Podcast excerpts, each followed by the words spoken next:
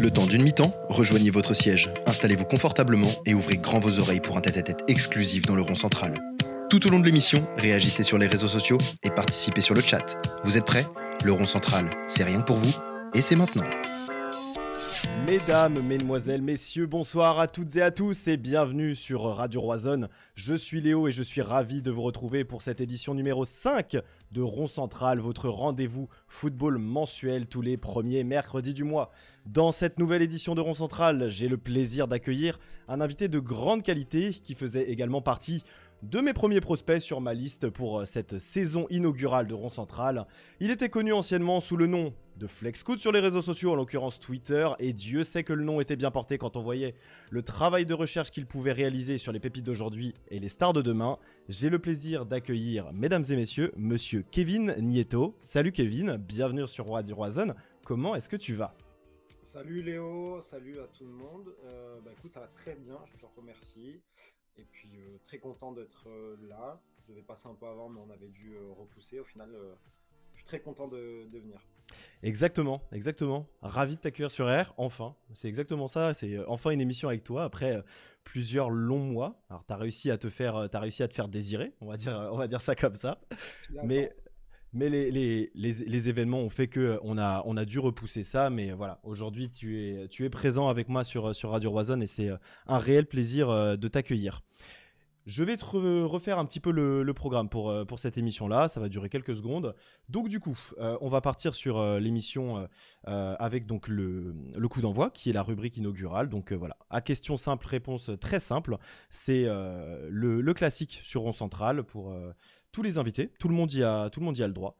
Euh, derrière, on va s'arrêter un petit peu plus sur ton, parcours, euh, apprendre à comprendre un petit peu justement comment tu es, pardon, comprendre comment euh, tu as, grandi avec le football et par la suite, du coup, ce qui t'a entre guillemets relancé vers le scouting plan sur lequel, euh, point sur lequel tu es, tu es là principalement pour nous faire un petit peu découvrir euh, le principe du scouting, comment ça fonctionne. Mais on va parler football plus globalement. Voilà, il y a pas mal de petites choses qu'on va aborder ensemble. Et puis, bah, écoute, je te propose qu'on y aille euh, dès maintenant si, si toi tu es prêt. Quand tu veux, je suis prêt. Parfait. Et eh ben écoute, on va démarrer du coup avec la première rubrique qui est le coup d'envoi. Donc je vais te demander pour commencer très simplement pour te voilà, te mettre euh, en lumière d'ores et déjà et pour resituer pour les gens qui ne te connaîtraient pas, euh, quel est ton nom, quel est ton prénom et quel âge as-tu? Alors je m'appelle Kevin Nieto et j'ai 28 euh, ans. 28 ans. Alors, est-ce que tu peux, en quelques mots, me donner un petit peu ton, ton parcours scolaire et ton parcours universitaire? On reviendra par dessus par la suite sera vraiment en quelques mots parce que j'ai eu mon bac, ça remonte à 2013 maintenant, ça fait un petit moment. Euh, j'ai eu mon bac en 2013, c'était un bac à l'époque euh, STG, tu vois. Euh, je ne sais plus à quoi ça correspond maintenant. derrière, je suis parti en fac d'info com, donc communication. Mhm. donc le bac c'était à Nîmes, la fac c'était à Montpellier. Très rapidement, je suis resté que quelques mois. après ça, j'ai arrêté. Euh, et je suis rentré dans le monde du travail, en fait, j'ai commencé à bosser un peu en restauration, etc., euh, etc. J'ai rapidement repris de la fac cette fois à Lille, parce que les choses ont fait que j'ai bougé euh, pas mal. Ça, c'était il y a maintenant 4 ans, je dirais, avant Covid. là encore, j'ai pas poussé beaucoup, c'était encore pire, c'était une fac de sociaux, c'était une erreur monumentale. Ok. Et voilà, et après, ben, je présume qu'on va en parler, le foot est arrivé comment le foot est rentré dans ta vie exactement. Euh, est-ce que tu peux nous donner ton club de cœur, s'il te plaît, Kevin? C'est Nîmes, c'est Nîmes Olympique. Le Nîmes Olympique, ça n'a pas bougé malgré euh, les déboires que peut rencontrer le club. Hein. J'ai Non, mon père m'a amené la première fois au stade, j'avais 6 mois et euh, la ah oui. fois, je m'en souviens, je devais avoir 5, 5, ou 6 ans, un truc comme ça. Ok. N'a pas bougé depuis, même maintenant où j'habite à Paris, dès que je peux, j'y vais. Et à quel moment un père se dit que c'est judicieux d'emmener son fils de 6 mois dans un stade de foot? Parce que je pense qu'il voulait me donner le virus tout de suite et ça a marché, hein, mine de rien. Ça a l'air d'avoir fonctionné, effectivement. Ça, a fonctionné. Hein. Bon, euh, je, je, connais déjà la réponse. Hein. On n'en a pas parlé avant, mais je suis sûr de, de, connaître la réponse. Tu peux me donner ton joueur de cœur, s'il te plaît, euh, Kevin? C'est Renaud Ripard. Comme par hasard, tiens, je m'y attendais pas. non, non, je sais, je sais que tu t'attendais. Non, c'est Renaud Ripard, mais euh, bon, l'avantage, c'est que maintenant, c'est devenu quelqu'un que je connais bien aussi, donc, et qui. qui humainement est aussi, euh, est aussi bien que ce qu'il laissait penser. Donc euh, voilà, mais à la base, c'est Honori Park qui, qui, jouait à Nîmes et qui joue à 3 maintenant. Ouais, on a vu qu'il y avait eu notamment des. des tu as pu avoir des, échanges déjà avec Renaud Ripard. Alors, moi, je les suivais à travers les réseaux sociaux, mais est-ce que vous avez construit une espèce de mini-relation tous les deux ou vous vous tenez un petit peu informés Ouais, ouais, bah, on avait échangé pas mal sur, sur Twitter parce que moi, je rendais fou tout le monde avec, avec lui, tu vois. Mmh j'en abusais même parce que ça me faisait rire. Et en fait, il a fini par m'inviter à voir un match c'était 3 contre. je, me demande si c'était pas 3 Rennes d'ailleurs. Bah, je suis en train de me demander. À vérifier, mais je, je, bah, si, bah si, c'était 3 Rennes. Mmh. C'était 3 Rennes parce qu'à la fin du match, on avait discuté avec, avec Biggie, avec, avec Birger Melling, ouais. et tu avais pris, avais pris une photo avec les deux, justement. Exactement, mmh. c'était 3 Rennes. et depuis, on parle pas tous les jours hein, parce qu'il euh, a des choses à faire moi aussi. J'imagine. Euh, récemment, je l'ai eu encore il y a quelques jours et euh, top personne, personne. Ok. Alors avant de avant de continuer, je vais je vais juste me prendre le temps de, saluer les personnes qui nous ont qui nous ont rejoints. Bonsoir à, toutes et à tous. Bienvenue. Hein, si c'est la première fois que vous arrivez sur Radio Rosen, vous êtes déjà une une vingtaine à nous avoir rejoints, donc ça fait très plaisir. Donc pour resituer, si vous n'avez pas pu entendre l'introduction, on est avec Kevin Nieto ce soir. Donc si vous ne le connaissez pas sous ce nom-là, ce qui est possible. Euh, vous pouvez potentiellement le connaître sous son ancien, euh, on va dire, euh, blaze sur Twitter qui était FlexScout. donc voilà, on va parler scouting et football ce soir. Donc n'hésitez pas à vous manifester dans le chat hein, si vous avez des questions à lui poser. Je serai là pour retranscrire tout ça de la meilleure des manières. On est reparti, Kevin. Donc du coup, est-ce que tu pourrais m'évoquer ton meilleur souvenir de football, s'il te plaît? Mon meilleur souvenir de football je, pense que ça doit être quand Nîmes remonte en Ligue 1. Euh, parce que j'avais jamais connu euh, mon club en Ligue 1 avant. Euh, ben c'est quoi la date de montée C'est 2017 ou 2018 Je ne sais même plus. J'aurais dit 2017. c'est ouais, je crois que non, c'est sur la saison 2017-2018. D'accord, ok. C'est en mai 2018 où on monte en Ligue 1 officiellement. et moi, je suis né en 1995 et j'avais pas connu mon club en Ligue 1. Ok. Donc, euh, donc tu vois, c'était euh, c'était vraiment quelque chose. On monte à domicile contre le, GFC Ajaccio qui, qui, vient de disparaître euh, mhm, malheureusement. Mhm. victoire 4-0, dans la ville. c'était vraiment, vraiment un moment particulier, je pense. D'accord, ok. on va faire de l'ambivalence. Qu'est-ce que tu pourrais me citer comme étant ton pire souvenir de football? Mon pire souvenir de football, je, pense honnêtement que c'est la finale de l'Euro 2016. Ah ouais, alors j'aurais, je me serais, ah, j'imaginais clairement pas ça. Ok. je pense que c'est la finale de l'Euro 2016 parce que des moments compliqués avec mon club, avec Nîmes, on en a connu. Bon, euh, des descentes. Euh, récemment, on est reparti en Ligue 2. Ok, bon, ça, ça arrive. D'accord. Euh, avec l'équipe de France, j'étais trop jeune pour 98, j'avais 3 mmh. ans. Mmh. Donc, tu vois, j'ai pas de souvenir. 2000, mmh. j'ai 5 ans, je m'en souviens vraiment pas. Euh, mon premier vrai souvenir, on va dire que c'est 2006. J'ai 9 ans. Bon, ok. Euh, j'ai 9 ans, j'ai 11 ans. Je m'en souviens aussi, euh, mais je pense que j'ai encore plus mal vécu l'Euro 2016 parce que parce que en fait on doit tellement la gagner. on doit tellement la gagner et il y a en fait. On tape ce poteau, ce but à la fin. Je, sais pas, c'était une ambiance particulière. Euh, en plus, j'étais en train de le voir à Nîmes. À Nîmes, il y a une forte population portugaise aussi qui a fait la fête à plus en pouvoir derrière dans les rues. Ok. Forcément, toi, tu es là au milieu. C'est non, je pense que c'était dur. Donc le, la finale de l'Euro 2016, c'était euh, ouais, c'était compliqué. C'est un bon, c'est un, enfin, c'est comment dire, c'est bon à citer comme étant le, pire souvenir de football. Mais je peux comprendre. Je me rappelle, je l'avais, je l'avais vécu aussi. Je bossais sur les trois quarts du, sur les trois quarts du match. Je bossais au McDo à l'époque. Et, eh ben, euh, eh ben, j'avais. je bossais à McDo aussi. Bah, voilà. Je ben, bossais à McDo et je, n'avais pas été travaillé et j'avais pris un avertissement à l'époque. Voilà, bah c'est pas bien parce que moi j'avais fait le rush jusqu'au bout et je m'étais barré. J'étais arrivé au tout début de la prolongation, je me rappelle, et j'avais rejoint tous mes potes sur sur la place euh, hein. Non, ne faites pas ça. Surtout ne faites pas ça. Écoute, et vous travaillez à McDo, ne faites pas ça. C'est important de, travailler, mais moi je l'avais fait et j'étais pas allé au boulot.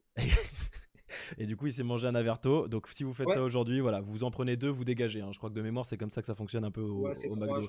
C'est deux ou trois. Bon, bref. Euh, très bien. Bon, écoute, euh, quel est ton. Alors, attends, on a fait le meilleur, on a fait le pire. Ouais, si, on va parler un petit peu plus toi maintenant dans le, dans, dans le foot. Si tu te, on va dire, si tu te projetais professionnellement. Si tu devais évoluer professionnellement au foot, quel poste tu jouerais? Alors j'ai joué, euh, pas au niveau, mais j'ai joué pendant, euh, je sais pas, de mes, mes 6 ans à mes 18, je dirais. Un truc comme ça, avec un an de trop au milieu où j'ai fait de l'escrime, donc rien à voir. Euh, mais j'ai joué ailier. Ailier droit, ailier gauche, quelques fois en attaque. mais je suis pas très grand, donc j'avais pas un gabarit ouais. suffisant pour le, poste de buteur. Majoritairement, il est droit, il est gauche. T'es gauche, gaucher ou droitier? Je suis droitier. Donc, rentrer faux pied à la chez Zunder, ça tu savais faire? Ouais, peut-être pas à la scène Zunder, mais, mais entrer faux pied en partant de, de l'aile gauche, ouais, c'était sympa à l'époque, à petit niveau. Hein. Mais, mais Ok, d'accord, ça marche. Est-ce que tu aurais une petite anecdote à nous raconter sur, euh, sur ton parcours? Que ce soit d'ailleurs, ça peut être en rapport avec ce que tu fais actuellement, hein, avec le, le, scouting, etc. Euh, ou juste une anecdote autour du football, la relation que tu peux avoir avec euh, certains joueurs. Tu nous as parlé de Renaud Ripard, ce qui s'était passé notamment avec Biggie Melling il y a, il y a quelques temps, qui était, où il t'avait, je crois, il t'avait contacté pour offrir un pull à ton frère, où il y avait quelque chose comme ça, je crois. il avait, Melling, il est né le même jour que mon frère, le 17 décembre. Ok. Et, il y avait eu, là c'était plutôt avec mon frère qui est aussi sur Twitter. Ouais. et il y avait eu une rencontre, en fait le club avait organisé une rencontre et le jour de l'anniversaire ils avaient pu échanger, il lui avait fini un maillot, etc. Et ça c'était plutôt avec mon frère pour le Ok. Et alors toi, à titre personnel, est-ce que tu aurais un petit truc ou pas? Ou c'est trop dur à chercher Ce que je peux comprendre? Non, je, peux te sortir une anecdote bah, assez récente, mais ouais. on va dire que je prends des pincettes hein, parce que ça va pas vraiment apporter du bien euh, pour grand monde. Mais c'est le Covid qui m'a mmh. permis de mmh, vraiment me lancer dans le scouting. Mmh Et juste avant le Covid, je devais faire un stage. C'était déjà planifié en journalisme pour reprendre des études de journalisme. D'accord. Et le stage est tombé à l'eau avec le Covid. Euh, et derrière, je me suis mis sur Twitter. Et, c'est comme ça que c'est parti. Euh, et, et, au final, en fait, maintenant que je côtoie pas mal de journalistes, je regrette pas forcément mon, mon, choix parce que je vois que c'est un milieu très bien, mais très difficile aussi et, euh, et qui, moi, au final, m'aurait pas plu euh, spécifiquement, même si j'ai fait l'équipe, mais pas en tant que journaliste, c'est différent. Mmh ouais, bien sûr. Euh, donc voilà, l'anecdote, c'est que le, le Covid m'a permis prends des pincettes, mais de, me lancer un peu sur Twitter. Non, non, mais je pense qu'il faut pas justement. Alors, je, peux comprendre pourquoi tu dis prendre des pincettes, mais euh, le Covid globalement pour tout ce qui est de voilà du, contenu numérique a, vraiment permis en gros de à beaucoup beaucoup de gens de prendre leur élan parce que bah on n'avait plus rien d'autre à foutre en fait. On était euh, le temps cloîtré derrière nos écrans et quand tu regardes euh, de manière euh, exponentielle comment Twitch a, grimpé, quel que soit le contenu de stream, à partir du moment où il y avait ne serait-ce qu'un peu de qualité, il y a beaucoup de, beaucoup de personnes qui ont réussi à exploser et grand bien leur face et je suis très content pour eux.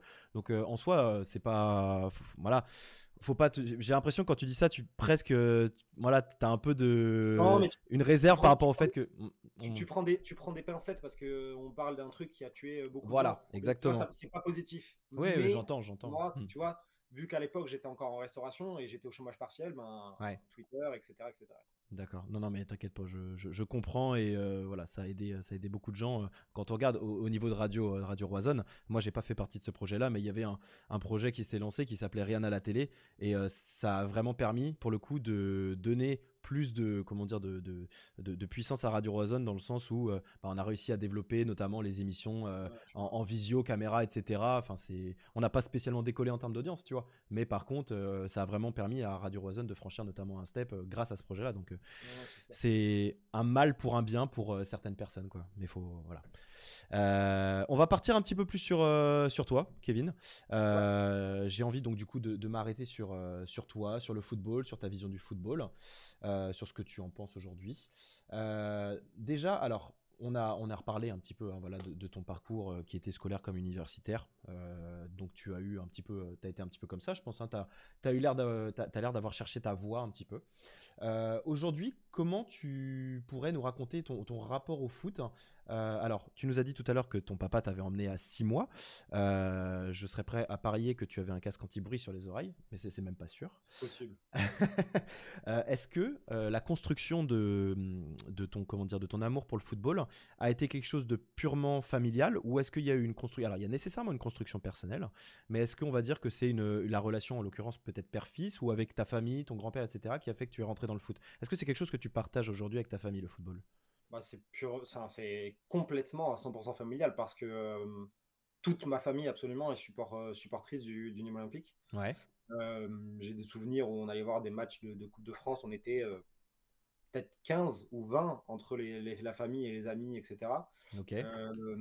mon père est supporter de, Nîmes et avant, avant le, stade des Costières qu'on vient de quitter pour un autre stade, lui, il avait connu déjà le stade précédent parce qu'il y allait avec ses, frères, avec mes oncles du coup et avec mon grand-père. Mmh donc au final, Nîmes déjà, c'est venu.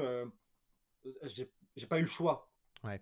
C'est pas, péjoratif, mais en fait, bah, j'étais à Nîmes, j'étais au stade de Nîmes et j'ai supporté Nîmes. Bien sûr. Ça s'arrête là et Dieu merci parce que je suis très très content.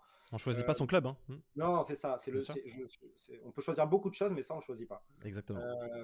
donc ça s'est construit comme ça dans un premier temps. Ok. Au stade parce qu'on habitait. alors mes parents habitent toujours au même endroit à peut-être 5 minutes de voiture du stade des Costières. Donc, tu vois, tous les week-ends, on était au stade. Mmh en déplacement, de temps en temps, quand j'ai commencé à vieillir un peu et que c'était un peu plus, euh, un peu moins risqué parce que parfois les déplacements, euh, voilà, c'est avec les ultras, avec les, comment t'es reçu par la police sur place, etc. Quand t'es petit, c'est un peu compliqué, mais en mhm. grandissant, les déplacements.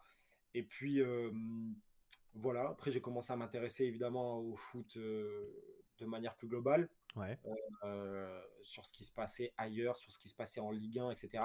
Même si au final, tu vois, j'ai j'ai pendant très longtemps eu une plus grande connaissance de la Ligue 2 que de la Ligue 1 parce que c'est le championnat dans lequel Nîmes a toujours été. Mmh Donc c'est un championnat, euh, je, pense que même à l'heure actuelle, j'ai beaucoup plus de souvenirs sur les 20 dernières années de Ligue 2, ouais. Euh, même qui ne concernent pas mon club, hein, que de Ligue 1. Euh, mais donc voilà, voilà sur, sur le foot, comment ça s'est construit. Ouais. comment ça s'est construit. C'est quoi ta consommation de foot aujourd'hui? On est plus sur du tous les jours? Aujourd'hui, ça, ça, se quantifie pas en fait. Bah, je peux pas te dire parce qu'en fait, je, je, maintenant, je vis plus que du football. Ok. Euh, donc, je passe ma journée à regarder du football. Après, regarder du football, ça veut pas dire non plus que je regarde des matchs tous les jours. Bien sûr. Dans le sens où parfois, je vais euh, être sur des plateformes qui sont très spécialisées comme euh, Instat, mmh WeScout, etc. et où pendant trois heures, je peux me faire des extraits, par exemple, sur un joueur. Ok. Donc tu regardes pas un match. Mais au final, tu es en train de consommer du foot. Bien sûr. Et, je consomme ce que je veux consommer. Mhm. Euh, c'est ça l'avantage. Mais en fait, maintenant, le, ma consommation de foot, elle est, euh, elle est euh, bah, continuelle. Quoi. C'est tous les jours. Après, bien sûr, le week-end, en général, il y a beaucoup plus de matchs parce que je regarde les matchs en direct. Ligue 1, Ligue 2. je regarde ce qui se passe dans les autres championnats. Ouais. À partir de la fin du mois, il y a la MLS qui revient. Donc évidemment, mes nuits vont sauter et on va repartir sur de la MLS. Mais voilà, je ne peux pas te quantifier ça parce que c'est très variable. Est-ce que ton activité aujourd'hui, elle te permet quand même de, consommer, pour le coup, des matchs, notamment le week-end. Est-ce que tu arrives à te, à te faire quand même plaisir euh, Est-ce que le, le, fait de manger football comme tu le fais, parce que en fait là tu vis football, hein, tu, tu, tu, te lèves football, tu manges, tu dors football, euh, est-ce que ça n'a pas affecté un petit peu ton plaisir? Est-ce que tu ne regardes plus le foot différemment? Ou est-ce que, par exemple, si tu te retrouves devant un match du Nîmes Olympique, tu vas kiffer de la même manière que tu kiffais quand tu avais 15 ans? C'est une excellente question et euh, tu as raison parce que moi j'ai été formé à ce métier-là par euh, Enzo Gebali qui était avant euh, mhm. recruteur pour Reims oui, tout à fait. qui maintenant travaille avec Versailles. Il, gère le, recrutement de Versailles. Mhm. et j'ai été formé par Enzo et on a travaillé ensemble sur son projet formation football sur lequel moi je travaille aussi en ce moment. Ouais. Et on avait déjà eu cette discussion avec Enzo dans le sens où lui, à la base, était aussi euh, supporter euh, de, de, foot.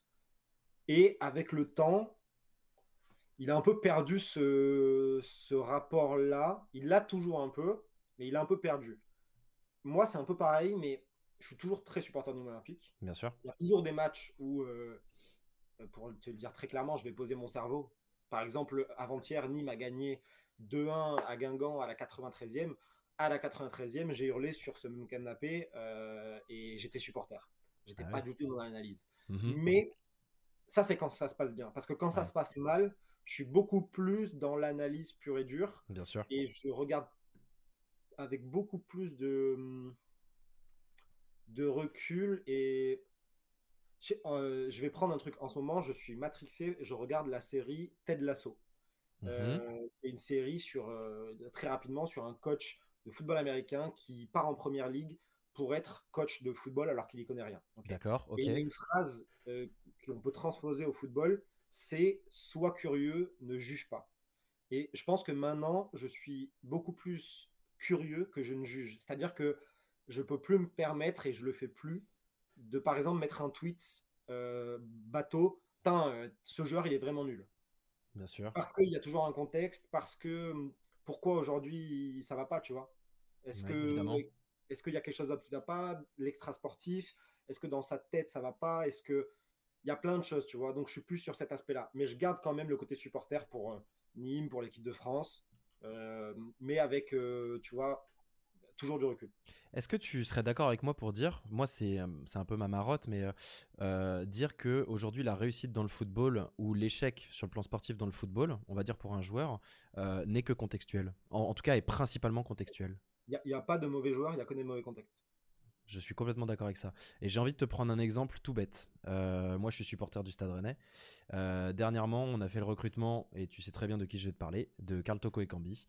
Euh, beaucoup de gens, notamment sur Twitter, alors après Twitter est un, est un zoo, hein, notamment pour ça, à hurler à la mort voilà, dès qu'il il y a quelqu'un qui peut sembler être euh, voilà nul comme tu pouvais le dire euh, euh, dans tes propos tout à l'heure voilà qui a voilà qui a un peu hurlé à l'avenue de Carl Toko et Cambi en disant que c'était une régression dans le projet du club etc que le joueur n'avait rien à faire à Rennes etc moi je suis convaincu à titre personnel que Carl Toko et Cambi a de vraies qualités à faire à faire valoir pour pour le Stade Rennais. C'est pas évidemment le, type de joueur qui va remplacer strictement Martin Terrier parce que Martin Terrier est sur une autre planète depuis depuis maintenant un petit mais, moment. mais, Martin Terrier excuse-moi de te couper mais Martin mmh. Terrier c'est l'exemple parfait aussi. Et je suis voilà parce, qu'à Lyon ça marchait pas. Oui. Il explose et on est en train de dire et je pense qu'il n'en était pas loin malheureusement avant sa blessure. Euh, de France pour Terrier. Mmh c'est une, une, question de, de, contexte euh, absolument tout le temps. Je pense que c'est une question de contexte général et c'est aussi une, une, question de contexte sur comprendre le profil du joueur et ce qu'on lui demande. C'est exactement ça. Je suis complètement d'accord. j'ai en fait j'ai l'exemple notamment euh, pour regarder à l'échelle encore une fois de Rennes de Jérémy Doku qui euh, connaît un passage qui est plus que compliqué à Rennes euh, ou tout dernièrement Kamaldine Soleimana qui vient de nous quitter pour Southampton. Je suis persuadé que ce sont des joueurs qui ont d'énormes qualités à faire valoir mais qui ne sont pas dans un contexte à Rennes, notamment sur le plan collectif, sur le plan du jeu, de ce que cherche à mettre en place Genesio, qui correspond au profil du joueur et à ses qualités. Et je ne serais aucunement surpris de voir bah, pour le coup Kamaldine Soleimana exploser que ce soit à Southampton ou ailleurs et Jérémy Doku de la même manière dans un autre club. Mais, non, mais, euh, non, mais pour te donner un dernier exemple très, très simple, enfin, c'est pas un exemple factuel, mais ouais. t'imagines, tu as un attaquant dans un club, euh, c'est un monstre physiquement, mmh il est très très fort sur les duels aériens dans la conservation de balles. Et tu as un jeu où tu n'as pas de centre, où tu n'as pas de ballon sur lui, où euh, tu lui demandes de prendre des, des appels en profondeur, ce qu'il ne sait pas faire. Bah, on va te dire ce joueur il est pas bon. Non, il a des qualités, mais il n'a pas les qualités adaptées au projet de jeu. Donc ça c'est la question de ne pas se tromper sur ton recrutement. Mais je suis d'accord avec toi, il n'y a pas de mauvais joueurs, euh, il n'y a que des mauvais contextes. Ça fera peut-être hurler certains qui me diront si lui c'est un mauvais joueur. J'invite vraiment euh, à prendre du recul sur le niveau des joueurs professionnels parce que je pense qu'on ne se rend vraiment pas compte du, gap qu'il y a entre ces gens-là et entre bah, toi, moi et n'importe qui. Exactement, on est complètement d'accord. Euh, j'en profite pour euh, saluer dans le chat euh, Eyenga35, salut à toi, bienvenue sur, sur Radio Roison, qui nous dit merci Kevin de m'avoir fait découvrir Mark McKenzie et Caleb alors Wiley, je sais pas si je prononce bien. Caleb Wiley, ouais. Caleb Wiley, de très bons cracks américains, très étonnant d'ailleurs que McKenzie ne soit pas allé à la Coupe du Monde. Je sais pas si tu as envie de réagir à ça. Non, je, je, suis assez d'accord. je suis assez d'accord. Après, ça a été un débat, c'est un défenseur central et ça a été un débat aussi euh, avec euh, le fait que le sélectionneur, il est certains joueurs de MLS qu'il apprécie énormément, mhm. dont certains qui sont en défense centrale, qui sont un peu vieillissants et qui sont pas au niveau de l'Europe. Mais vu que c'est des cadres dans leur club en MLS et que le sélectionneur américain les aime bien, ils sont quand même là. Mhm. Euh, ils n'ont pas montré de, de, choses quand même exceptionnelles je pense que Mackenzie euh, sera dans les prochaines listes. En tout cas, il a, une, il a un coup à jouer. Donc, je suis assez d'accord. D'accord. On a Tic Tac 35510 Audi qui nous dit Salut Léo et Kevin. Est-ce que Kevin, comme Mathieu Bodmer, tu arrives à regarder 4 ou 5 matchs en même temps? Et Moi, je, je, peux regarder un, je peux regarder un multiplex. Euh, ok, mais un multiplex, je vais le regarder quand je suis en train de faire autre chose. Ouais. Parce que et là, je parle pas pour Mathieu Bodmer, attention. Hein, et, mmh. en plus, il fait un travail euh, phénoménal. Colossal au Havre. Donc, je n'irai certainement pas expliquer à Mathieu Bonnemer comment regarder du football. pour, je parle dans mon cas précis, je ne peux pas regarder. C'est pas possible de, pour moi, je peux pas être concentré sur deux matchs à la fois. Enfin, tu mm. manques trop de choses. Déjà, sur un match, tu peux manquer des choses. Alors, en regardant deux matchs, je parle même pas de trois, quatre, je c'est pas mon c'est pas mon, truc. Je, sais pas si tu avais vu cet extrait que j'avais trouvé exceptionnel dans la dernière émission de Rond Central. On avait reçu Florian Gauthier et euh, j'avais voulu réagir avec lui sur. Euh, on n'avait pas pu le faire malheureusement, mais sur la vidéo qu'il avait faite avec Mathieu Bodmer. Euh, et tu as une scène de, pendant la vidéo de, de Florian que j'ai trouvé mais presque en fait lunaire, tellement ça paraît mais impensable, irréalisable, où tu le vois, il est sur le plateau euh, de, de, comment dire, de Prime Video, tu as Karim Benani qui est à droite, c'est pendant le match, euh, pendant les matchs, et tu as Mathieu Bodmer qui a sa chaise, qui a cinq écrans devant lui, et qui est en train de regarder cinq matchs en même temps. Ouais, mais ça, ça tu vois, je, je, ça me choque pas dans le sens où pour, pour pouvoir réagir d'ailleurs sur ce genre d'émission, tu peux le faire. Hmm. Par contre, je serais curieux que on, pose. Tu partes en profondeur quelqu'un, j'aimerais bien avoir le, vraiment l'avis de Mathieu Bonnemer là-dessus. Est-ce qu'il il peut faire pareil s'il est en train de scouter? Ouais. Je ne hmm. suis pas persuadé qu'il fonctionne de la même manière. Hmm. S'il fonctionne de la même manière et que il fait ça et qu'il arrive à avoir des résultats comme ça, c'est que c'est un génie. Et j'en doute pas. Hmm. Euh, mais tu vois, ça me paraît euh, étonnant. D'accord. Euh, par contre, 4-5 matchs sur un multiplex quand tu bosses pour les médias, ça, ça me. Ça peut, ouais. Pour pouvoir réagir en fait sur les moments forts, euh, ce qu'on te ah, demande un petit peu de faire. Parce que, hmm. ouais, ils ont les moments forts euh, en direct, on t'annonce dans l'oreillette, etc. Donc je suis pas étonné sur ça. D'accord, ok. Euh, c'est quoi ta, ta, vision du foot? On va passer après tranquillement sur, sur ton activité hein, principale au niveau du scouting. mais j'ai juste envie de terminer un petit peu sur ce que toi tu penses du foot aujourd'hui. On va se concentrer notamment sur, sur la Ligue 1, le, rythme, le rythme de la Ligue 1 avec. Bah, on a un top 5 qui est assez délirant en termes de points comptablement. Euh, Paris, Lens, Marseille, Monaco, Rennes. Enfin, ça va à une vitesse, euh, bien que. Alors, moi, je suis forcément toujours insatisfait de mon club, hein, c'est évident, euh, notamment quand tu vois qu'on performe pas à l'extérieur. mais on arrive à tous tenir un rythme d'à peu près deux points par match, un tout petit peu en dessous pour Monaco et Rennes, ce qui est du jamais vu. mais au, on voit aussi un contexte qui est défavorable pour les joueurs, euh, avec notamment Bruno Genesio dernièrement, comme beaucoup d'autres coachs qui euh, ont mis en, remis en question euh, à, nouveau le calendrier surchargé, avec des joueurs qui se blessent à répétition. Rennes en est à nouveau le parfait exemple parce qu'on a eu un mois de janvier, on a été décimé. On vient de voir Kylian Mbappé qui vient de, se, blesser pour, pour un mois, enfin en tout cas trois semaines. On ne sait pas s'il va pouvoir être disponible pour le match face au Bayern voilà, qu'est-ce que toi tu penses un petit peu de tout ça, de, ce micmac? Euh, Qu'est-ce que, qu'est-ce que, ouais, qu'est-ce quelle est ta vision de la Ligue 1 actuellement, de de cette saison qui est un petit peu, ouais, franchement pour le coup assez exceptionnelle sur euh, sur le plan comptable par rapport notamment aux équipes qui sont qui sont loin devant? Je pense que la Ligue 1 elle a indéniablement progressé depuis 3-4 ans. Ouais. Euh, grâce aussi à hum, certains coachs qui arrivent avec des idées nouvelles. Will Steele, par euh, exemple on peut, on peut les citer, mais euh, Francaise, euh, Will Steele. Hmm. Là aussi, je pense que tout est question de contexte. Donc, je vais quand même le citer, mais Julien, Julien Stéphane, je, pense qu'il en fait partie aussi. Mm Digard à Nice. Ok. vient d'arriver. Alors, attention, ça fait que quelques matchs, mais Digard aussi à Nice j'en oublie, euh, Le pardon, euh, à Lorient. Bien sûr. Euh, donc je, trouve que grâce à des gens comme ça, grâce à des directeurs sportifs aussi hein, qui, travaillent énormément, la Ligue 1 progresse. cette saison, certes, dans le top 3, 4, 5, ça va très très fort.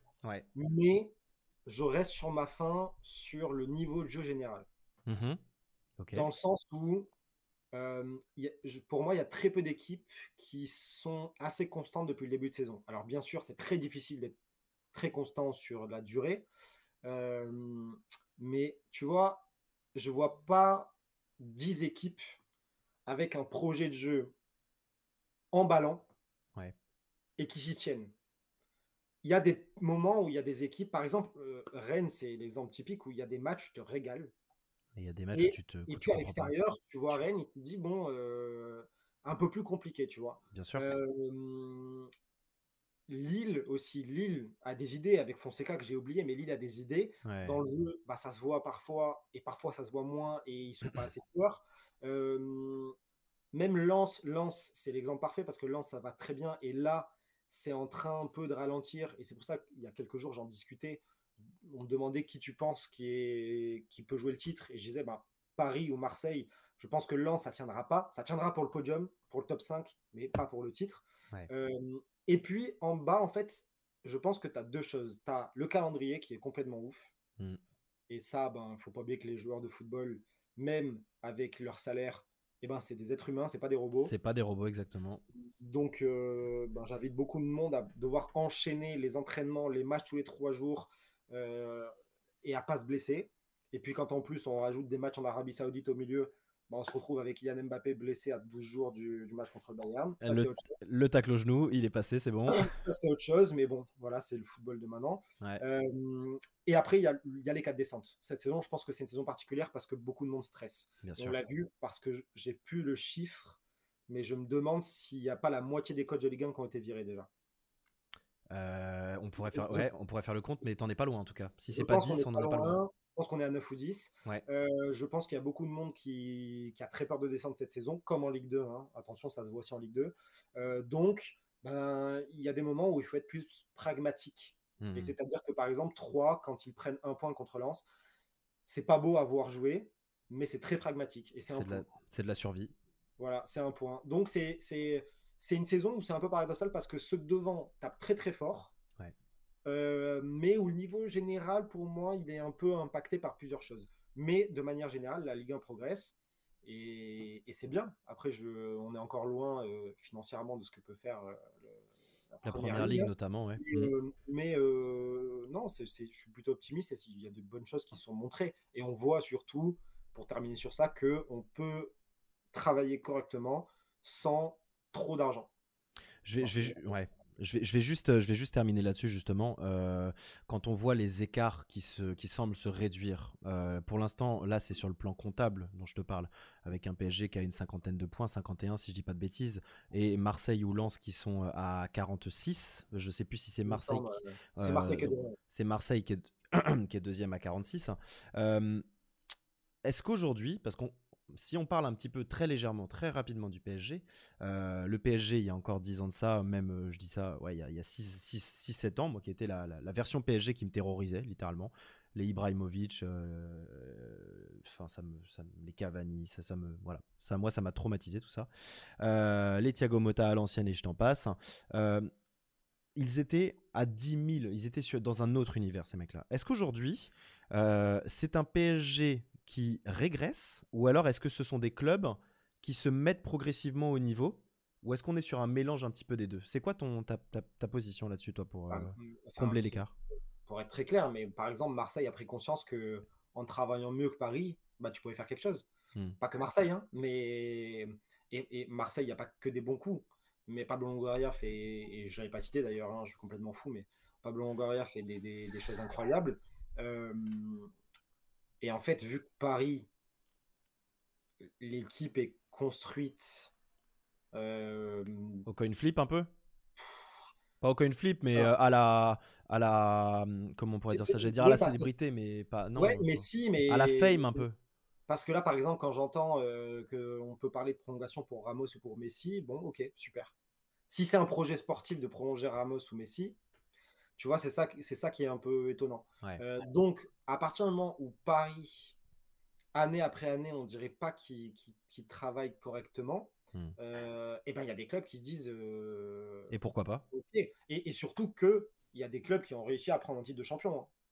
De Big Paris et le Paris Qatar. Hmm. Montpellier au tout début, Lille, Monaco, donc Monaco. donc c'est possible.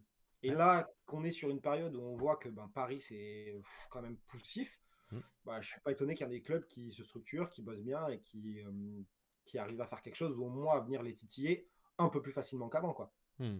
On a mis et, ça change aussi. Ça change mmh. aussi dans le discours. Il faut voir le discours de Will Steele, euh, le coach de Reims, après le match. Bien sûr. Quand il dit oh, J'aurais été dégoûté de perdre contre, contre ce Paris-là. Je l'avais pas entendu cette déclaration là, elle est assez forte effectivement. Il dit oui, il dit j'aurais été dégoûté de, perdre ou alors de pas faire de pas faire au moins nul, un truc comme ça. Je, laisse les, peut-être les gens qui nous regardent la retrouver, mais mais, mais il dit ça. Et c'est le coach de Reims qui est là depuis trois mois, à peine, ouais. qui a 30 ans. voilà, donc je pense que c'est des deux. Quoi. Il y a des clubs qui travaillent bien et il y en a un qui, qui, travaille peut-être pas aussi bien que ce qu'il pourrait avec les moyens qu'il a. Ouais. La, question, alors il y a Mister Nobody qui est dans le chat qui nous pose une question. Euh, selon toi, quel, quel, club semble bien structuré? En soi, la, réponse a été, a été donnée un petit peu implicitement.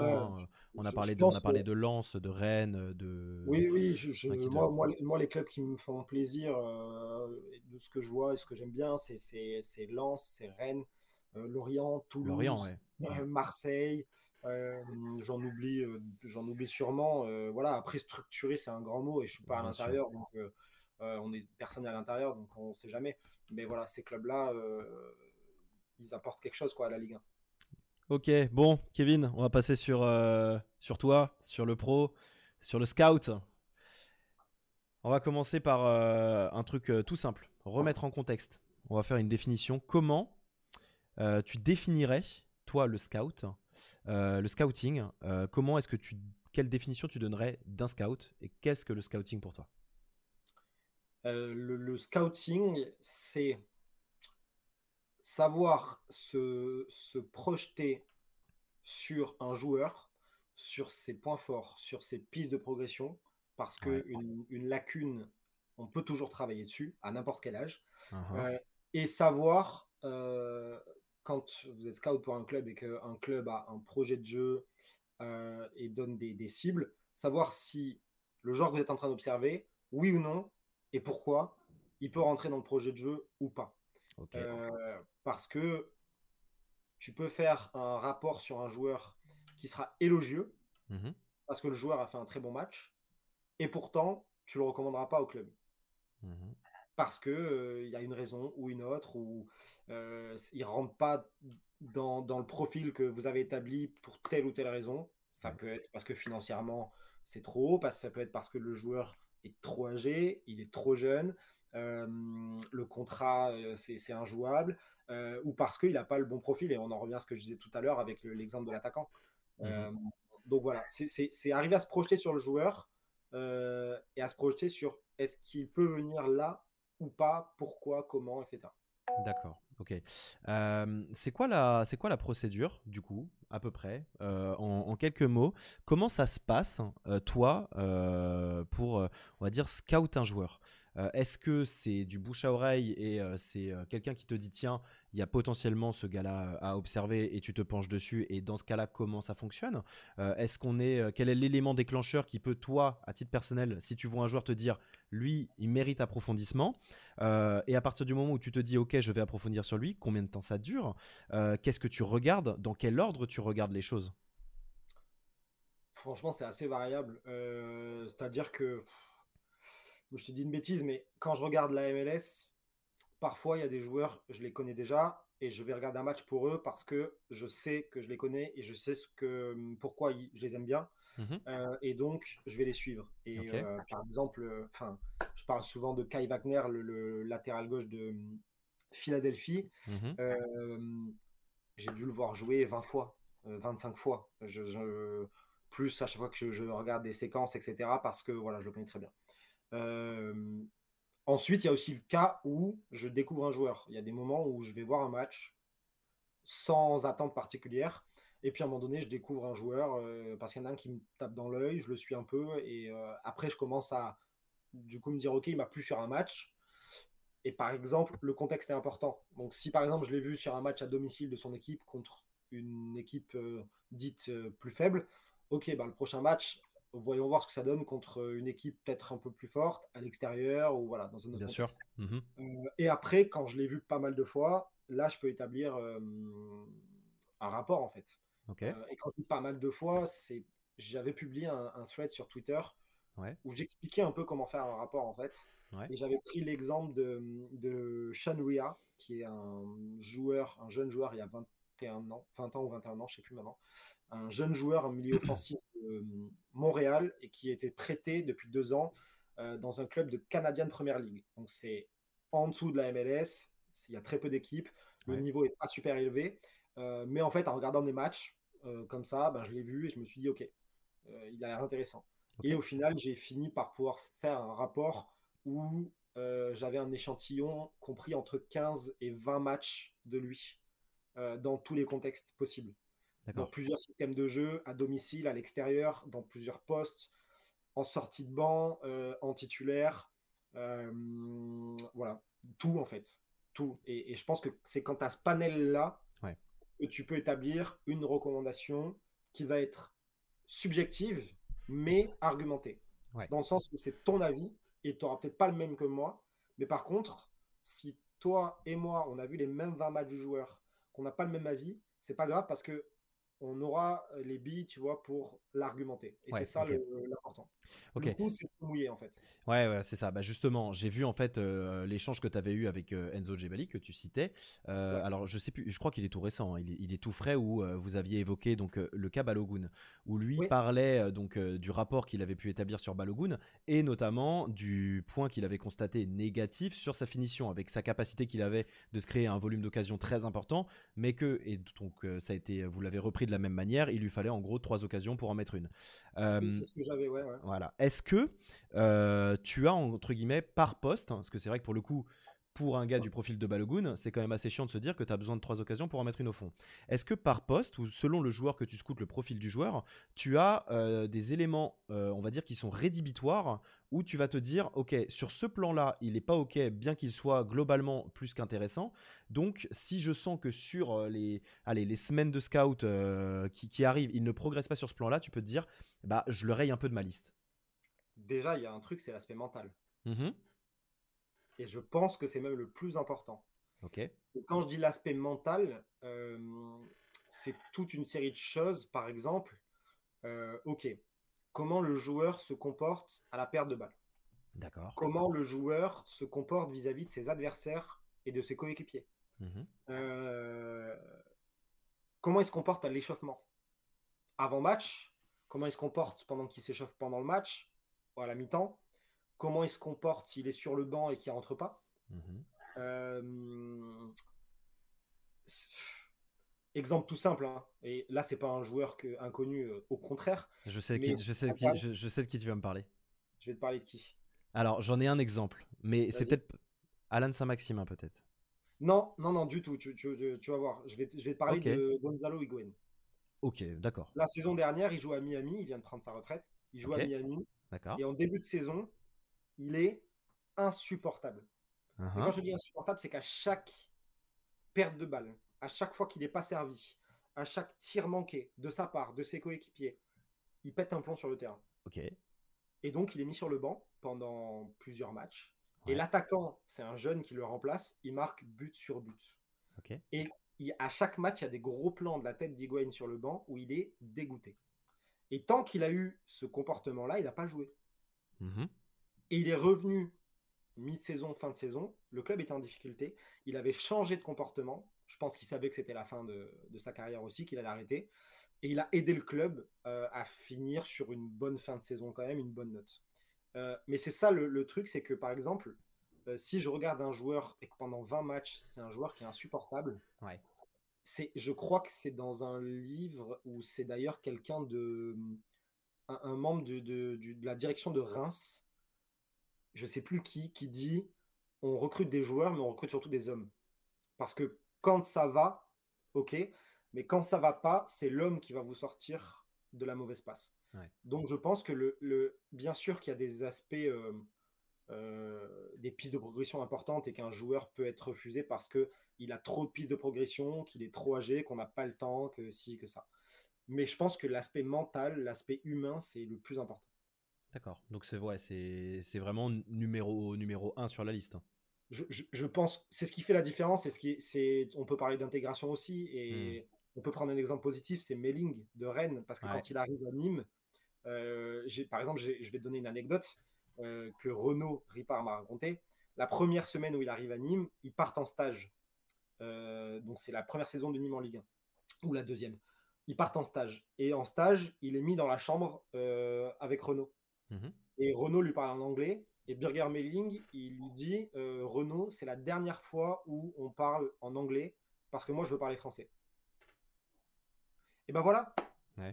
On, peut, on peut arrêter là parce que derrière, Birger Melling, il parle français. Il est exceptionnel avec Nîmes. Un an plus tard, et il part à Rennes. À Nîmes, tout le monde est content pour lui. Il arrive à Rennes, alors même s'il ne joue pas tout le temps, je pense que tout le monde l'aime bien. Oui, il est, très, il est très apprécié à Rennes. il est très apprécié avec les, euh, avec les supporters de partout. Il est très ouvert. C'est pas un joueur qui râle. Bien sûr, il a ses coups de gueule comme n'importe qui. Mais voilà, il y a eu une volonté d'intégration. Il y a eu un, un vrai état d'esprit. Hmm. Voilà, il y a des autres joueurs qui n'ont pas cet état d'esprit, qui veulent pas s'intégrer, qui humainement sont peut-être un peu moins bien. Voilà, ça arrive. Mais je pense que c'est de ce côté-là où il faut faire attention et où c'est très important. J'entends et je comprends, euh, je comprends parfaitement. Euh, j'ai envie euh, de d'axer un petit peu avec toi le voilà le côté scout, ta passion et le regard que tu portes notamment sur le sur le championnat au niveau de l'Amérique du Nord, que ce soit canadien ou, américain, donc au niveau des États-Unis. je vais faire écouter un, extrait à, à, tout le monde pour resituer.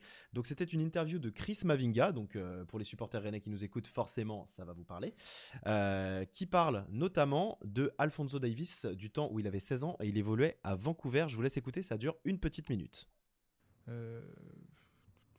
des prospects, euh, si t'as pas forcément ouais, En fait, il y a des noms, il y a des noms que j'avais, m'appelle à l'époque quand je suis arrivé. Il y avait des noms que je donnais, je, je m'amusais à donner des noms à, mon agent. Ouais. Et, euh, et euh, il lui dire voilà, il y a des joueurs, tu le regarde là, propose-les en Europe, on sait jamais, tout ça. Et j'ai l'anecdote de Alfonso Davis. J'allais te demander. Vraiment, j'allais te demander à propos d'Alfonso Davis. En fait, quand on joue à Alfonso Davis, il a 16 ans, je crois, à l'époque. Ouais. Il joue à ce moment-là? Il joue à Vancouver. À, Vancouver Ouais, il joue à Vancouver. Moi, je joue contre lui parce que Canada, on joue souvent contre les Canadiennes. Ouais. Et je lui appelle mon agent, je lui dis écoute, il y a Alfonso Davis, c'est un monstre. Et tout, faut le. je sais pas, le proposer en France pour des clubs et tout. Et je lui dis le nom du club. Hein. Il le propose à Saint-Etienne. Ok à l'époque, on était en Ligue 1, qui n'était pas aujourd'hui Saint-Etienne en Ligue 2. Donc ton agent propose Alfonso Davis à, Saint-Etienne Il m'appelle, mon agent, il me dit Ah, mais on veut pas de ce joueur. Il ne joue pas dans un pays du, foot. On du Canada. On joue, pas, énorme, on joue pas au foot au Canada. Chris Mavinga, qui euh, nous parle donc euh, d'Alfonso Davis. Hein. pour recontextualiser aujourd'hui, Alfonso Davis, euh, c'est un joueur qui évolue au Bayern de Munich, qui est pour le coup, je pense, une des références à son poste à l'heure actuelle. quelle est ta vision quand on voit les, quand on entend les propos de, Chris Mavinga Est-ce que tu penses que le championnat, en tout cas les clubs européens, les championnats européens, euh, là, c'est là c'est le cas de Saint-Etienne, mais je pense que ça, ça aurait pu être le cas pour, pour d'autres clubs d'ailleurs hein, euh, en, Europe. Mais si on se concentre sur la France, euh, voilà, là c'était Saint-Etienne. Est-ce que tu penses que les clubs ont, et d'ailleurs pas que les clubs, les supporters également, ont peut-être une vision erronée de ce qui se passe outre-Atlantique, que ce soit au Canada ou aux États-Unis, par rapport au réel potentiel des joueurs? Pour les supporters, c'est pas une vision erronée, c'est une une non-vision totale. Une, absence de connaissance. Parce que, parce que hmm. et, et c'est pas forcément de la faute des, des gens ici. Mhm. Il faut bien comprendre que la MLS, jusqu'à euh, bah, là, ça va être diffusé via Apple TV. Mais par exemple, pour pouvoir le regarder, il faut déjà avoir un produit Apple. Il faut rajouter un abonnement qui est à 13 euros par mois. Hmm. Euh, avant ça, c'était pas diffusé. Donc on peut le choper par 800 euh, moyens différents, mais c'est la nuit. C'est à 2 heures du matin, 3 heures du matin. Euh, n'importe qui qui a un boulot normal, qui a 8 heures et debout, il regarde pas un match euh, Minnesota-Nashville à 3 heures du matin. Euh, donc il n'y a, pas de vision du tout, en fait, tout simplement. Donc moi, je comprends que les supporters français, les fans français puissent se faire de fausses idées. Ce qui est mmh. dommage, et j'en reviens à soyez curieux, ne jugez pas. Ce qui est dommage, c'est de, s'exprimer quand on ne sait pas. Bon, ça c'est autre chose. pour les clubs, je pense qu'il y a quelques années, et donc l'intervention de, Chris euh, me choque pas. Je pense qu'il y a quelques années, c'est un championnat qui n'était pas du tout regardé par les clubs de France. Maintenant, c'est le cas. C'est le cas, on a la preuve parce qu'on a des joueurs qui sont arrivés de, des MLS. Euh, on a euh, à Lens, c'est arrivé plusieurs fois. On a, euh, alors, il est français, mais il est en MLS. On a Samuel Grandsir à Los Angeles qui vient de revenir au, Havre. Mhm. ça arrive ça arrive. Toulouse en a recruté un en USL Championship, c'est l'espèce de deuxième division. donc je pense que maintenant, maintenant c'est considéré. Je pense que ça n'a pas été considéré assez tôt et assez, et assez tôt et à sa juste valeur, dans le sens où c'est un championnat et un pays émergent du football. Je crois que des clubs dans d'autres pays l'ont bien compris. Le Bayern, ça fait des années qu'ils ont un partenariat avec Dallas. Dallas qui est un des clubs formateurs les plus performants de, MLS. Euh, et qu'ils envoient des joueurs en Allemagne. Et qu'ils envoient des joueurs aux États-Unis. On a le PSV Eindhoven qui, depuis l'été dernier, a signé un partenariat avec Austin, euh, notamment autour du scouting et des méthodes de scouting. Euh, et ça, c'est des choses très intéressantes qu'on voit pas pour l'instant en France, à ma connaissance. Euh, et attention, on s'y met parce que là, par exemple, je sais que les États-Unis vont envoyer dans un programme d'échange une quarantaine de coachs de différents clubs professionnels par exemple des, des, coachs de jeunes mhm. en France pendant euh, une semaine ou deux semaines euh, avec la Fédération française de football pour mhm. des formations.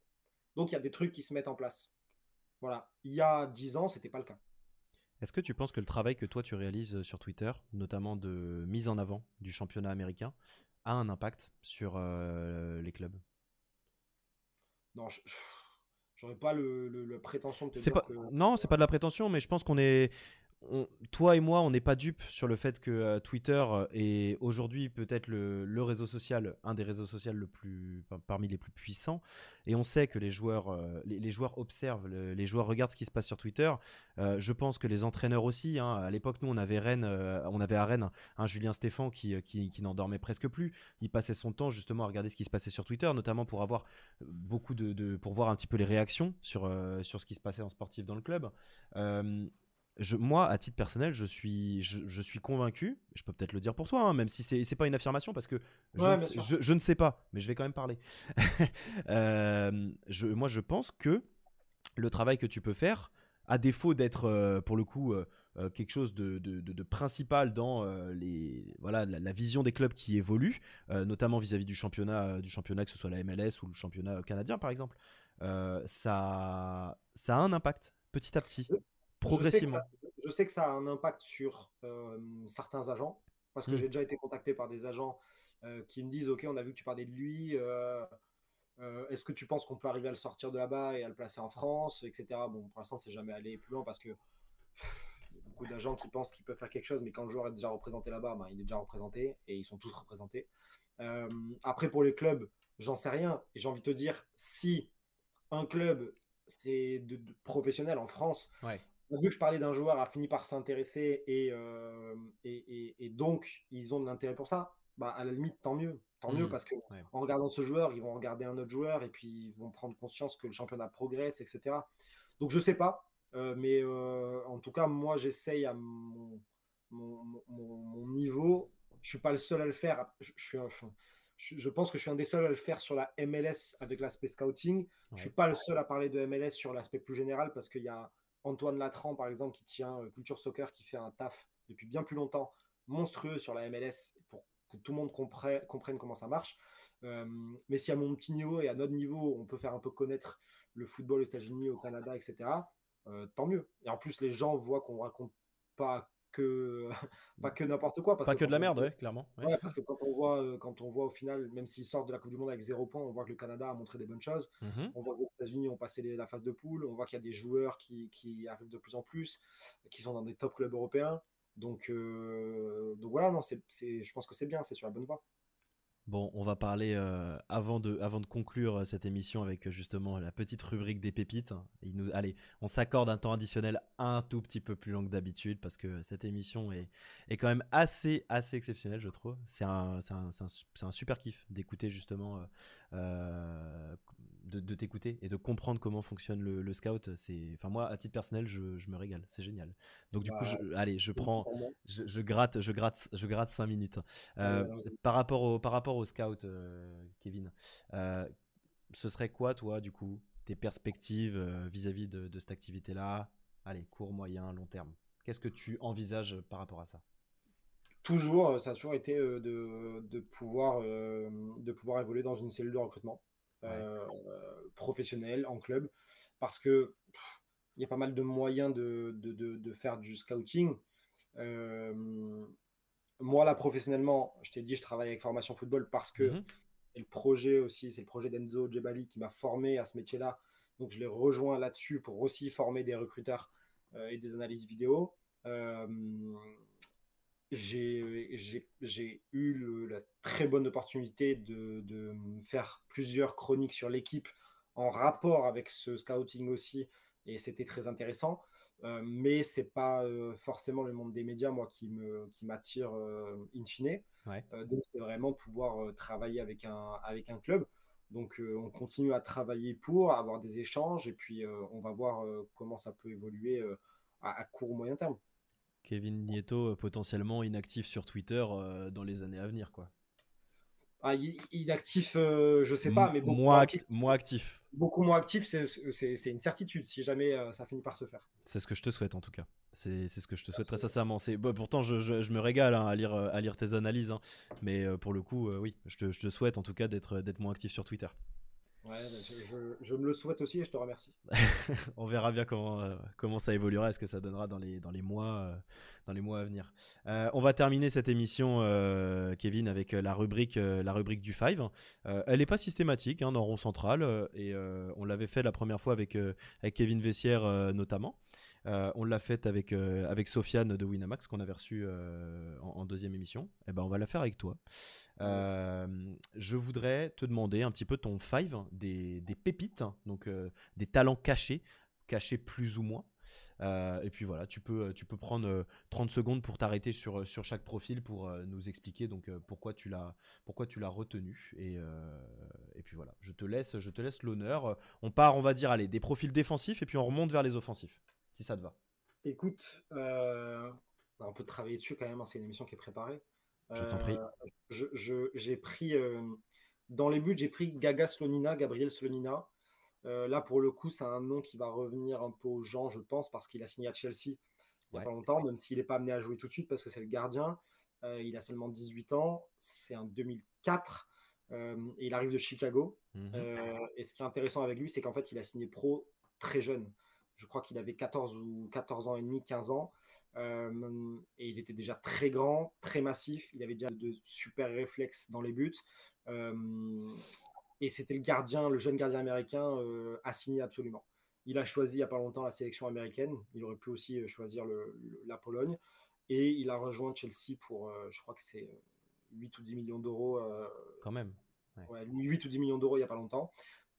Moi, maintenant, je suis curieux de savoir ce qu'ils vont en faire. la question.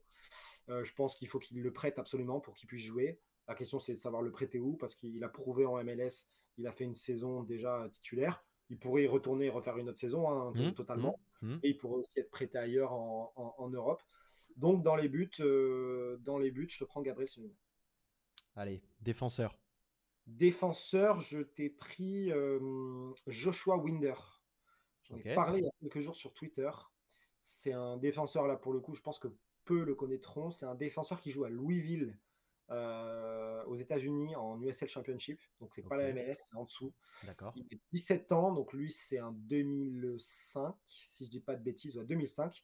Et euh, même si vous ne le connaissez pas forcément, c'est un des joueurs les plus cotés de la planète à son poste sur sa génération. Donc, pour donner un ordre d'idée, il a 17 ans, il est évalué à 1 million, 1 million et demi. Euh, il est dans le top 5, juste à côté de euh, Bichabou qui joue à Paris, euh, Yoro qui joue à Lille, etc. Mhm. Euh, et c'est le prospect principal aux États-Unis à ce poste de défenseur central. je pense qu'il va falloir prendre le temps avec lui parce qu'il n'est même pas en MLS encore. Et il est déjà titulaire en USL Championship. et c'est un joueur qui a des capacités folles techniquement notamment. J'ai mis des vidéos sur Twitter vous irez voir un peu la qualité de son pied droit à la relance pour casser des lignes, c'est assez impressionnant. Euh, il va falloir qu'il se, continue, qu'il finisse de se développer athlétiquement, musculairement, physiquement. Parce que mhm. là, il joue depuis ses 16 ans dans un championnat d'adultes, hein, contre des mecs qui ont 28, 29, 30 ans. Euh, donc parfois c'est un peu dur. Mais top prospect, je pense que dans, dans 3-4 ans, il est en, France, j'espère. En, Europe. En Europe du moins, et qu'il se fait plaisir. On essaiera d'aller retrouver les, les, analyses, les analyses vidéo, les extraits vidéo sur Twitter, ou alors tu me les enverras et puis je, les, je les repartagerai pour, pour qu'on puisse montrer ça. on continue avec profil milieu. Ouais. Hmm milieu de terrain, écoute, ça sera le dernier qui vient de là-bas, mais on reste aux États-Unis et j'ai pris Obed Vargas. Obed Vargas, c'est un jeune milieu défensif, relayeur, un peu profil 8. Lui aussi, c'est un 2005, il est très jeune, il joue à Seattle.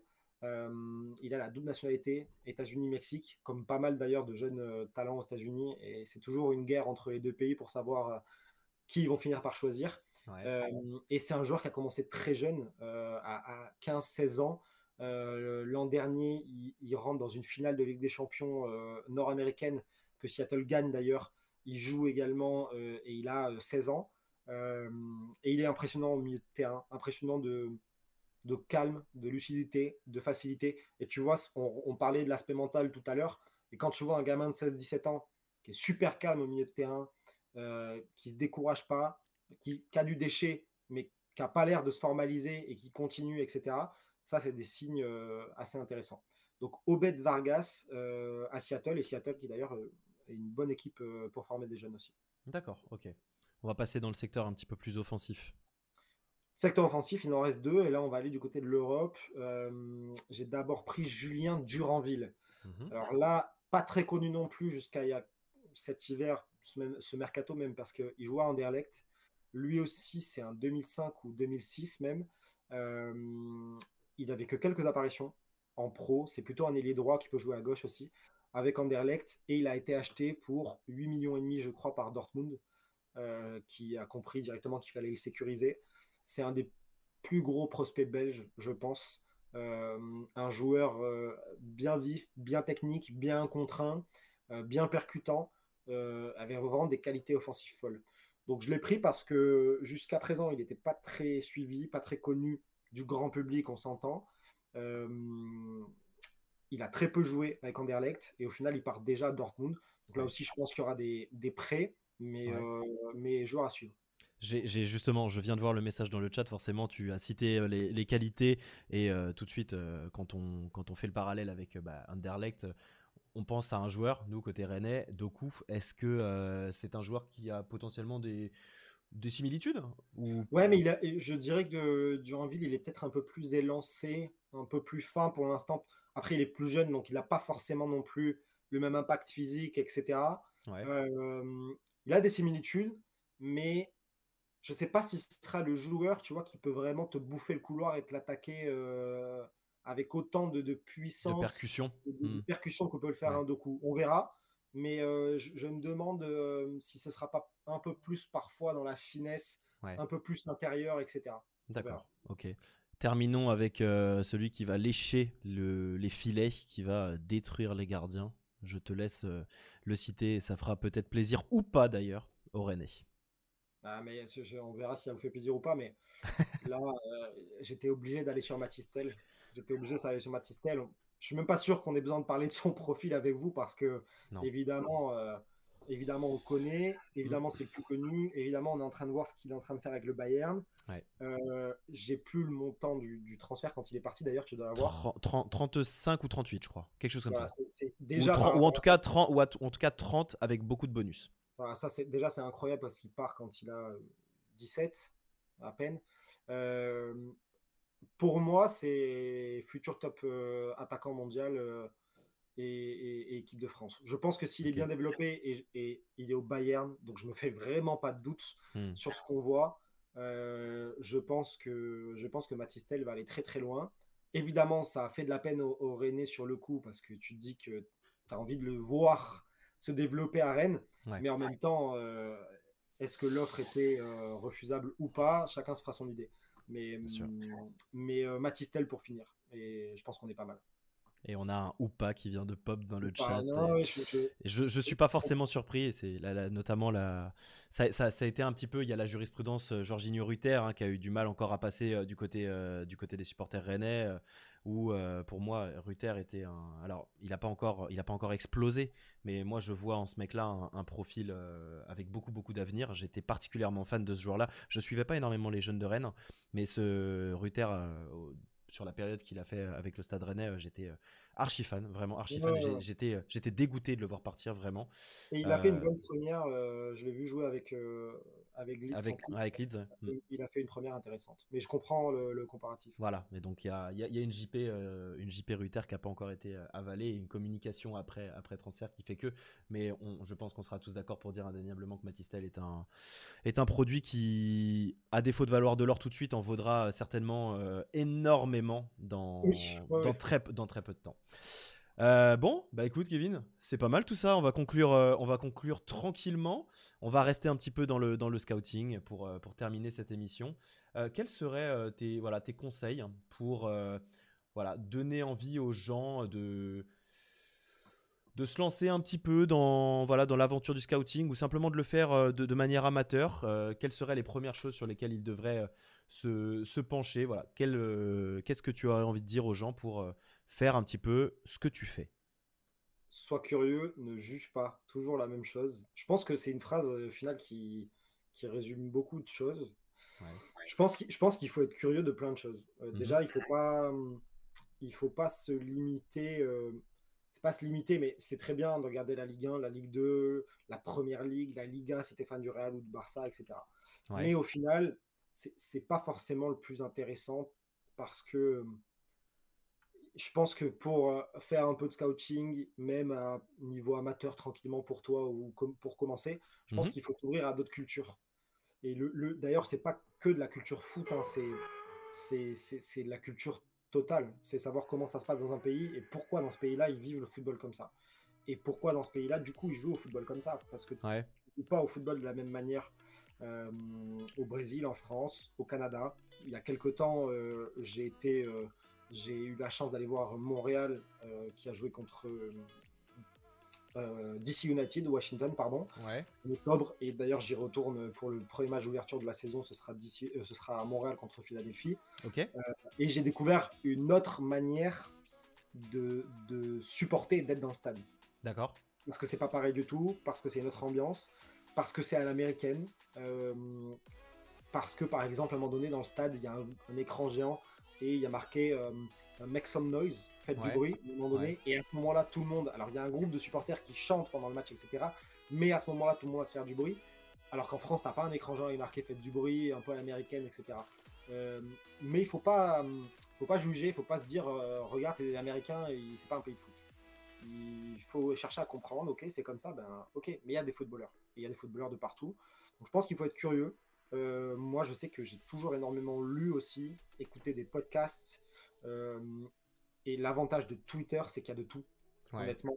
Euh, mhm. ça peut être un réseau qui a des mauvais côtés souvent, mais je pense que c'est un réseau qui a des très bons côtés s'il est bien utilisé. Et je pense aussi que j'en suis un peu la preuve parce que j'ai réussi à faire quelque chose de sympa juste avec Twitter à la base. donc après, voilà, je pense que regarder du foot, écouter, lire, et aussi rencontrer les bonnes personnes. Ça, c'est important euh, de pouvoir euh, prendre des conseils auprès des, gens qui veulent bien te les donner et qui sont compétents. Et c'est pour ça que je remercierai jamais assez euh, Enzo Jebali, Antonio Salamanca, qui fait régulièrement, qui est sur Twitter aussi, parce que c'est des, scouts qui ont déjà prouvé, Enzo est plus jeune, mais qui ont fait des choses et qui ont bien voulu en fait me dire ok ben voilà comment faut faire ou voilà comment tu peux commencer etc donc voilà, je pense que c'est un tout. Et, aussi, euh, je pense que pas croire que quelque chose est impossible. Même si t'es pas ancien joueur pro, même si euh, à la base tu sors de rien, même si t'as qu'un bac, tu peux faire quelque chose de, ta vie et tu peux surtout faire quelque chose de ta passion. Et, ça, je pense que n'importe qui le dira, et pas que pour du football, quand tu arrives à vivre de ta passion, c'est plus du travail. Et à partir de là, c'est que c'est cool. Regardez du football, soyez curieux, renseignez-vous, posez des questions. Il y en a beaucoup, il y en a énormément des personnes qui seront là pour vous répondre et Kevin en fait partie. Merci beaucoup Kevin, ça a été un vrai vrai plaisir de, te recevoir pour cette émission. Je me suis régalé, on a carrément débordé euh, et pour être tout à fait sincère, je m'y attendais complètement. Euh, tenir, un, voilà, tenir un timing de 45 minutes euh, pour une émission avec toi, à mon sens, c'était impossible. Et bah ça me dérange pas du tout d'avoir euh, bien dépassé ce timing là. J'espère que toi, je t'ai pas entre guillemets pris de ton temps sur quelque chose qui était prévu après. Non, je suis tranquille ce soir. J'étais très content d'être là avec vous. en plus, on a eu des, des bonnes questions aussi euh, dans le chat, etc. Donc c'était très intéressant. Eh ben, ça me fait extrêmement plaisir. Je te remercie encore d'être euh, passé sur Radio Roison. C'était ta première. Tu restes évidemment le, bienvenu. Hein. Si à l'avenir euh, on peut se réorganiser quelque chose sur un projet autre, eh ben, ce sera avec grand plaisir de te recevoir. Dans tous les cas, je vous invite tous, si vous découvrez Kevin, ou si vous ne le suivez pas encore sur ses réseaux, à aller le suivre. Hein. C'est dans le, le titre du, stream et vous l'avez euh, à votre écran actuellement. Donc euh, K underscore, Nieto underscore sur, euh, sur Twitter. On repartagera évidemment cette émission qui sera disponible en podcast dès demain sur toutes les plateformes de podcast. Je n'ai plus qu'à vous remercier d'avoir pris le temps de nous écouter, d'être resté pendant plus d'une heure. C'était une émission absolument passionnante. Ça fait un moment que je voulais justement pouvoir positionner Kevin. Ça a été compliqué, mais on a réussi à le faire et je ne suis absolument pas déçu et je ne m'attendais pas à être déçu. On s'est régalé. Je vous souhaite à tous une excellente soirée, une très très bonne euh, fin de semaine en perspective. Et puis, euh, il ne me reste plus qu'à vous dire à dans un mois sur Radio Roison pour la prochaine émission de Rond Central. Bonne soirée à tous, à très bientôt, ciao. Bonne soirée, ciao.